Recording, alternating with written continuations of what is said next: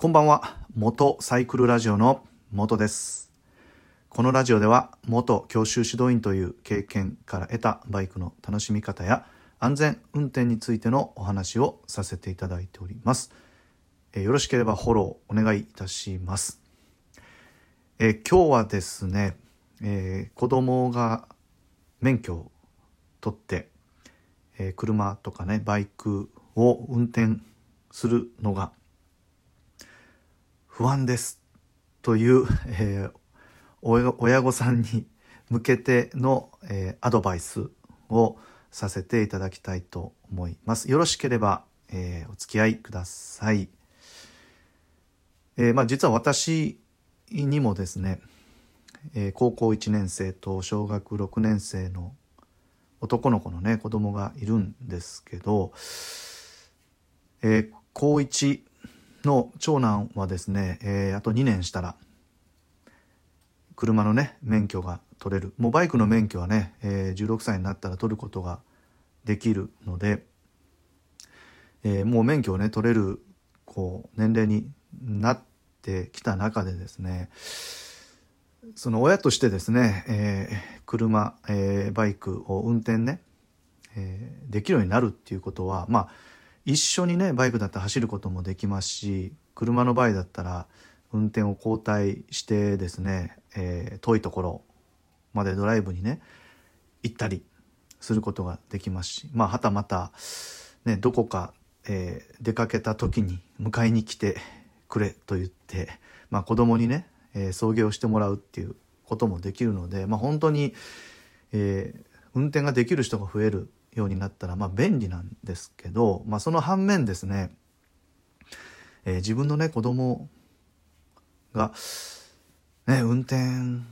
がまあうまくなくて、えーね、事故をしたりしたらどうしようってこう思われてる、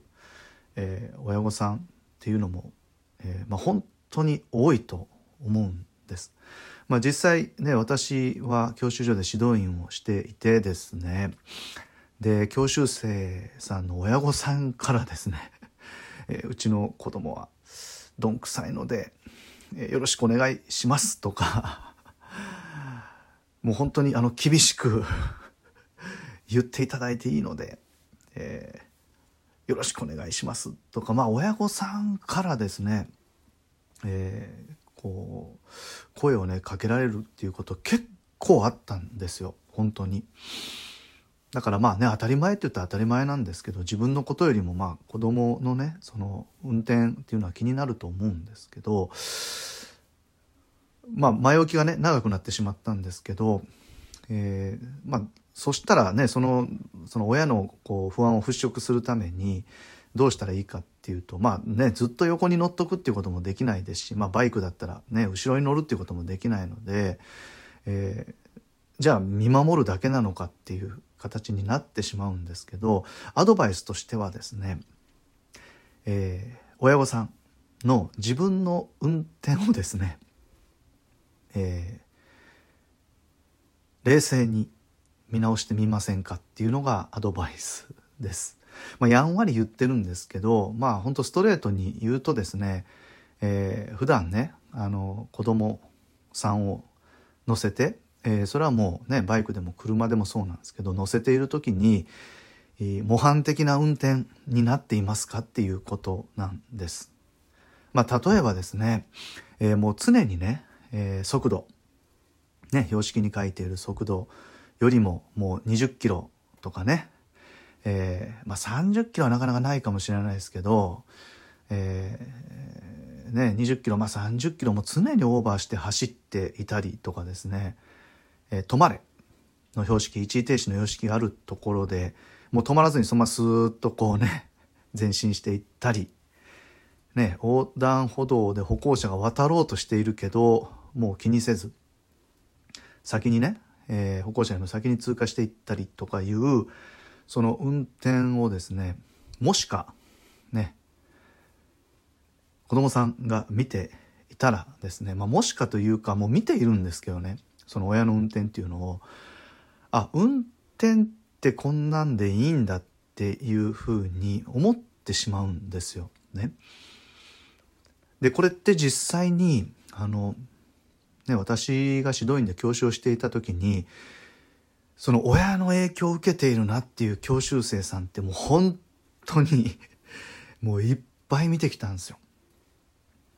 例えば四輪の教習で路上走っててで、ね、速度40ってなってるけど全然その40キロを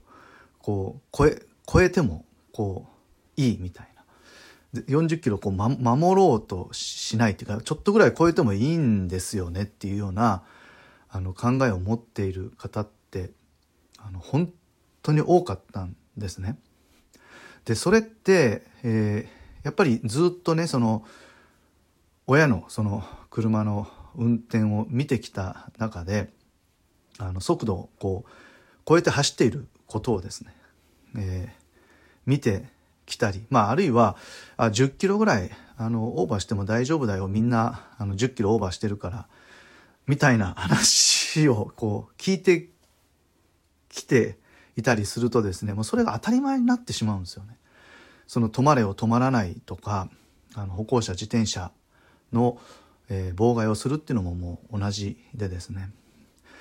まあ、なので、えー、本当にねあの子供が事故したらどうしよう運転が不安だって思われる方は一度ですね、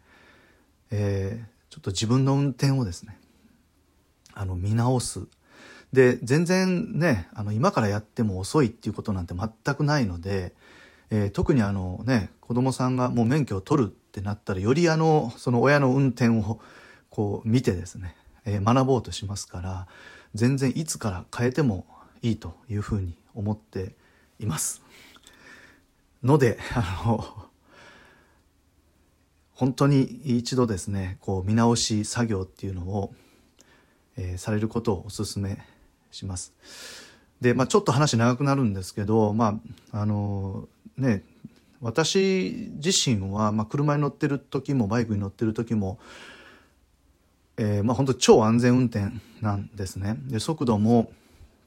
正直あのほとんどオーバーすることもなくて、えー、いわゆるその道路交通法に沿った運転を、まあ、結構結構というかもうビシッとしているんですね。でそのねあの状況をずっと見てきたその2人の子供たちがですね、まあ、ある時、えー、友人のね車に乗ったんですよ。で乗ってですね、えー、その後子供たちが私に言ってきたのはあのすごい怖かったとその友人の運転が。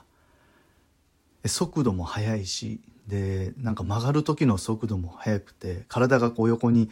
揺られるような感じになってだからあの怖いのであの集中して前の状況を見てったとでもちろんあの後部席に座っていてもシートベルトはしていたっていうことであのやっぱり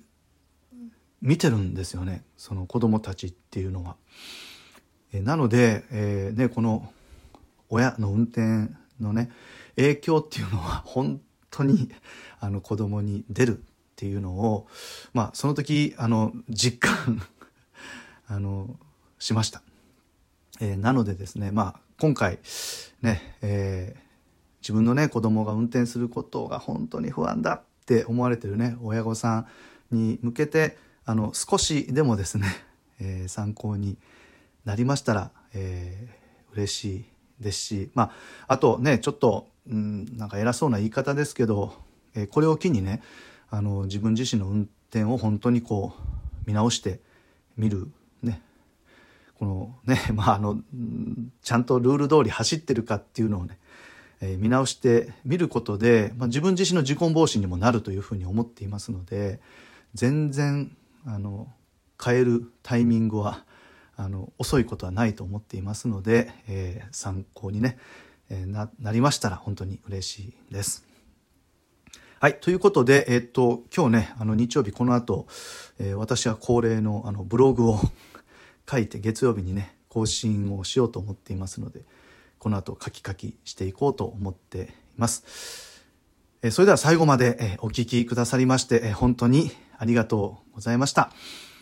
また、えー、お聞きいただければ幸いです。それでは、またです。元サイクルラジオの元でした。